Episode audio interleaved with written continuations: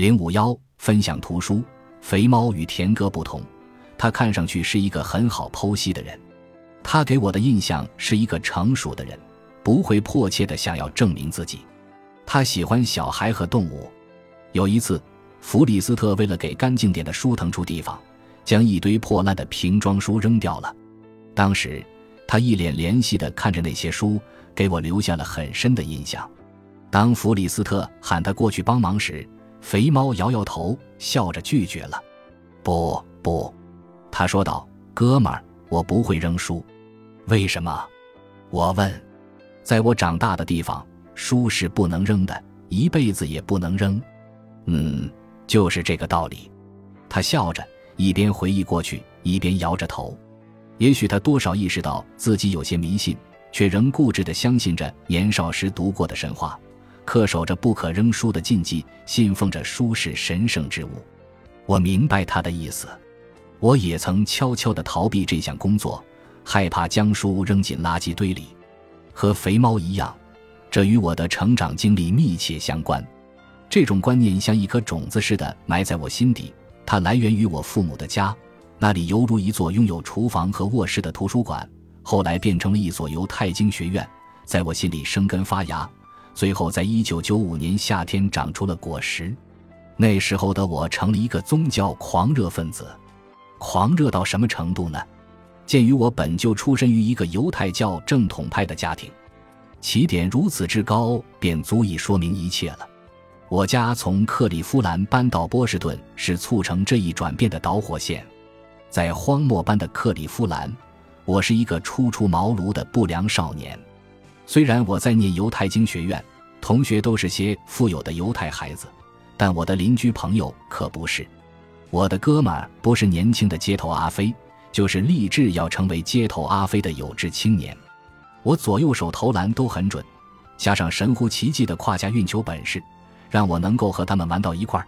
尽管我是一个戴着圆顶小帽的犹太正统派孩子，在学校里我学习托拉和塔木德。在小区里，我偷东西、打群架、听硬核说唱、谈论毒品，参与各种通常不是什么好事的活动。后来，我父亲被聘为哈佛犹太人社区的负责人，带着全家搬到了波士顿。我住进了一个更加安静的社区，转入了一所更加严苛的学校，为我的街头小阿飞生涯画下了句点。到了新的犹太高中，即布鲁克莱恩的麦蒙尼德学校。我与班上的三好学生格格不入，只好将我少年阿飞的愤怒转化为深入学习拖拉的动力。在人生的这个岔口，我为什么会走向塔木德，而不是成为纵火犯？这恐怕要经过多年的治疗才能找到我的病因。也许是经学院里那种竞争激烈、男性独霸的氛围吸引了我，就像肥猫本人注意到的那样，在某些方面上。犹太教的正统派与组织严密的帮派惊人的类似。身为一个志向远大的阿飞，很有可能我早已无意识地认识到了这一点。当时我们班上有人认为麦蒙尼德学校早八晚六的课程对于一个严谨的学者而言还不够严苛。这个人就是我。于是，我迫切地放弃了暑假，报名去以色列西岸定居点埃弗拉特的经学院学习托拉。那是高中二年级的暑假，西岸托拉夏令营是狂热分子的仙境，是我梦寐以求的圣地。巴鲁赫兰那是创办和主持经学院的拉比，一个极具魅力的胖子。他以冒犯式喜剧演员出言不逊的风格去解读塔木德，精辟而疯狂。我很欣赏他能够用粗鄙的布鲁克林街头语去阐述博大精深的犹太教义。将两者巧妙地合二为一。我最后一次听人提起兰纳时，他已经在新泽西的监狱里蹲了七个年头了。他因娈童被判刑九年。过去三十年里，他的罪孽在正统派的圈子里已是公开的秘密。兰纳拉比喜欢这样描述经学院的日程：早餐是七点，午餐是十二点，晚餐是六点。学习时间是几点呢？早餐。午餐和晚餐之外的所有时间，像娱乐、睡觉和基本的卫生整理，是胆小懦弱的人才需要的奢侈活动。这真是前信者的天堂啊！我喜欢阅读托拉时那种灵魂上的震撼感，喜欢那些缜密严谨的律法论辩，那些神奇而又发人深省的故事。我还喜欢研读古籍，倾听他们原始而神秘的语言。每天早晨一醒来，脑海里就会自动响起幸存者乐队的《老虎的眼睛》，接着昂首阔步地走向知识的殿堂——自修学习室。像一个参加冠军争夺赛的拳击手走向拳击台，我已准备好在知识的赛场上干趴对手，或者被对手干趴。无论是哪一种结局，我都将心满意足。学习室从不关门，我便驻扎在了那里。那是一个巨大的房间，一排排书架和桌子上落满了层层叠叠的书，随时都有被压垮的危险。每个人在书桌前都有一个指定的座位，是你堆放自己的书。与你的学习伙伴一起研修，每天进行三次祈祷以及打瞌睡的地方。每个学生都有一整套足以堆满整张桌子的《塔木德》全套、希伯来圣经全套、麦蒙尼德法典以及希伯来语和阿拉姆语词典。除此之外，桌上还会有其他你喜爱的中世纪和现代著本，以及各种关于犹太律法的书籍。如果你喜欢怪力乱神，你可以看关于哈希德教派或卡巴拉教的书。如果你脑子不灵光，你可以看励志的当代文本。当然了，只要能让你在宗教中找到喜悦，读什么书都可以。我在一本带五个标签页的三孔活页笔记本上，秘密地开始了我的伟大著作——竹节评注《圣经》，从创世纪到编年史。为了继承《圣经》注释家的伟大传统。尽管我的希伯来语只有六年级的水平，我依然义无反顾地用希伯来语写下我的注解。学习室的窗户可以俯瞰西岸阶梯状的朱迪亚丘陵。《白鲸》的作者迈尔维尔曾将这片风景描述为陈年奶酪。灿烂耀眼的阳光普照中东。到了下午四点钟左右，仿佛是神明的嘉奖，炎热的暑气逐渐散去，宜人的微风习习吹来。在每个人的书本上留下一层细沙，这是圣沙。从那儿往北走十分钟是伯利恒，那里埋葬着犹太女族长拉杰；走二十分钟是耶路撒冷，往南走十分钟是希伯伦，那里埋葬着亚当、夏娃、亚伯拉罕和他的妻子撒拉。下一座山头上有一个军营，从我在埃弗拉特的经学院开车过去只要三分钟。我的父亲曾在那里接受过以色列国防军的战斗训练，那里是我的祖先与上帝沟通的地方。现在轮到我了。当时的政局比往常更为动荡，奥斯陆和平协议开始生效，埃弗拉特的犹太定居者以及以色列全国上下的同胞都愤怒不已。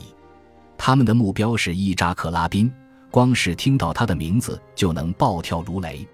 他们每天都在游行示威。和军队发生激烈冲突，即使足不出户，坐在学习室里，我也能听到外面的人群在高声呼喊：“拉宾是卖国贼，以色列的领土岌岌可危，拉宾是纳粹。”每到凌晨四点，全镇的居民就会被喇叭声吵醒：“起来吧，起来吧，埃弗拉特的居民，快去里蒙山参加游行吧！”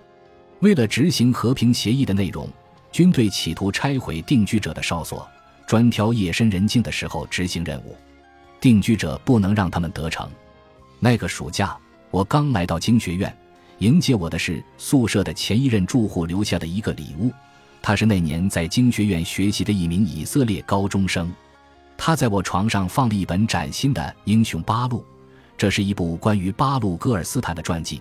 此人是一个臭名昭著的犹太定居者。一年前闯入希伯伦马路上的亚伯拉罕清真寺，开枪打死了二十九名穆斯林，受伤者超过一百五十人。他的恶行引发了又一轮暴乱。在经学院里，我和其他来自以色列的学生曾围绕着纯理论性的《塔木德》里的律法依据，就如何暴力地推翻一个放弃圣地的领导者，展开冰冷无情的分析和辩论。两个多月后。一个从经学院毕业的学生，名叫伊戈尔·埃米尔，将会成功暗杀拉宾总理，然后在法庭上骄傲地引用我们曾在课堂辩论中使用过的论据。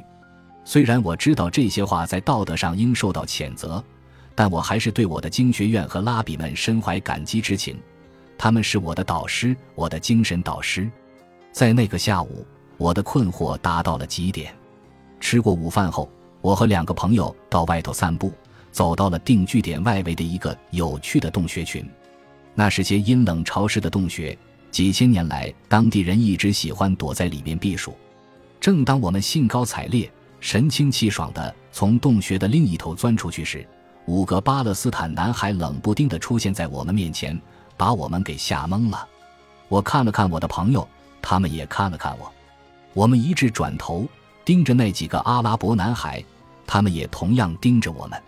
他们穿着牛仔裤和 T 恤，其中一个穿的是阿迪达斯的 T 恤，而我的一个朋友则穿着印有拉宾头像的 T 恤，拉宾头上还戴着阿拉伯头巾。我们不经意间闯入了某个巴勒斯坦农民的地盘，他们是农民的儿子，本来好端端地躺在自己的田里睡午觉，却不知从哪里冒出来几个敌方的毛头小子，扣着汤碗大小的圆顶小帽，穿着具有挑衅意味的右翼衣服，衣摆处缀着几条流苏，扰了他们的清梦。这些孩子有多强悍，我们早就有所耳闻。他们是面对全副武装的以色列士兵都面无惧色的孩子，是巴勒斯坦起义者的童子军。他们英勇顽强，而我们不一样，只会窝在郊区的宫殿里，吹着凉快的空调风，玩探险类电子游戏。一见到他们，我们吓得连屁都不敢放。快告诉他们，我们是美国人！一个朋友在我耳边小声的嘀咕，他一定以为在耶路撒冷出生的我。仍然保留着一些与阿拉伯人交流的神秘力量。我抬头望了一眼坐落在山丘上的埃弗拉特的室外篮球场，他安全地躲在护栏网和武装哨所后面，在阳光下熠熠生辉。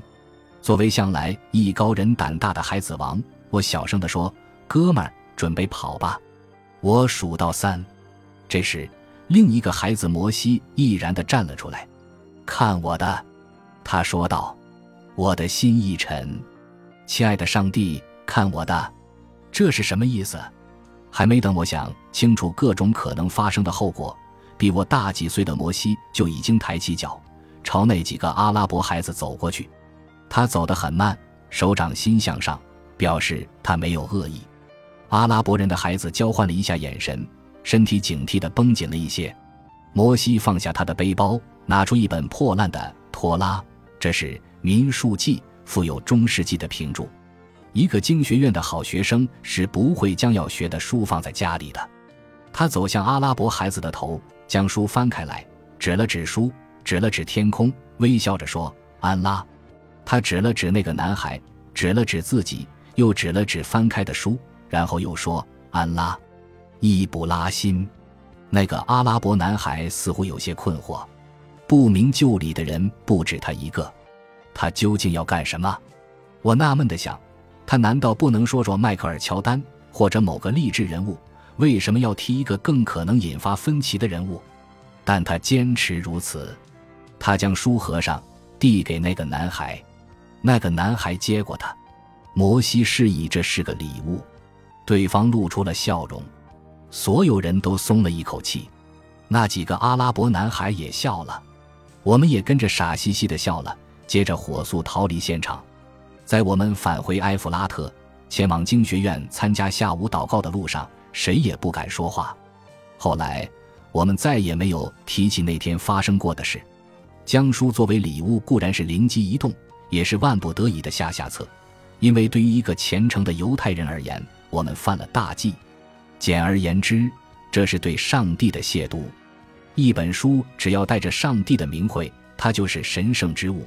每次合上它，或者不小心将它掉在地上时，都要亲吻它；当它破旧到难以修复时，要厚葬它。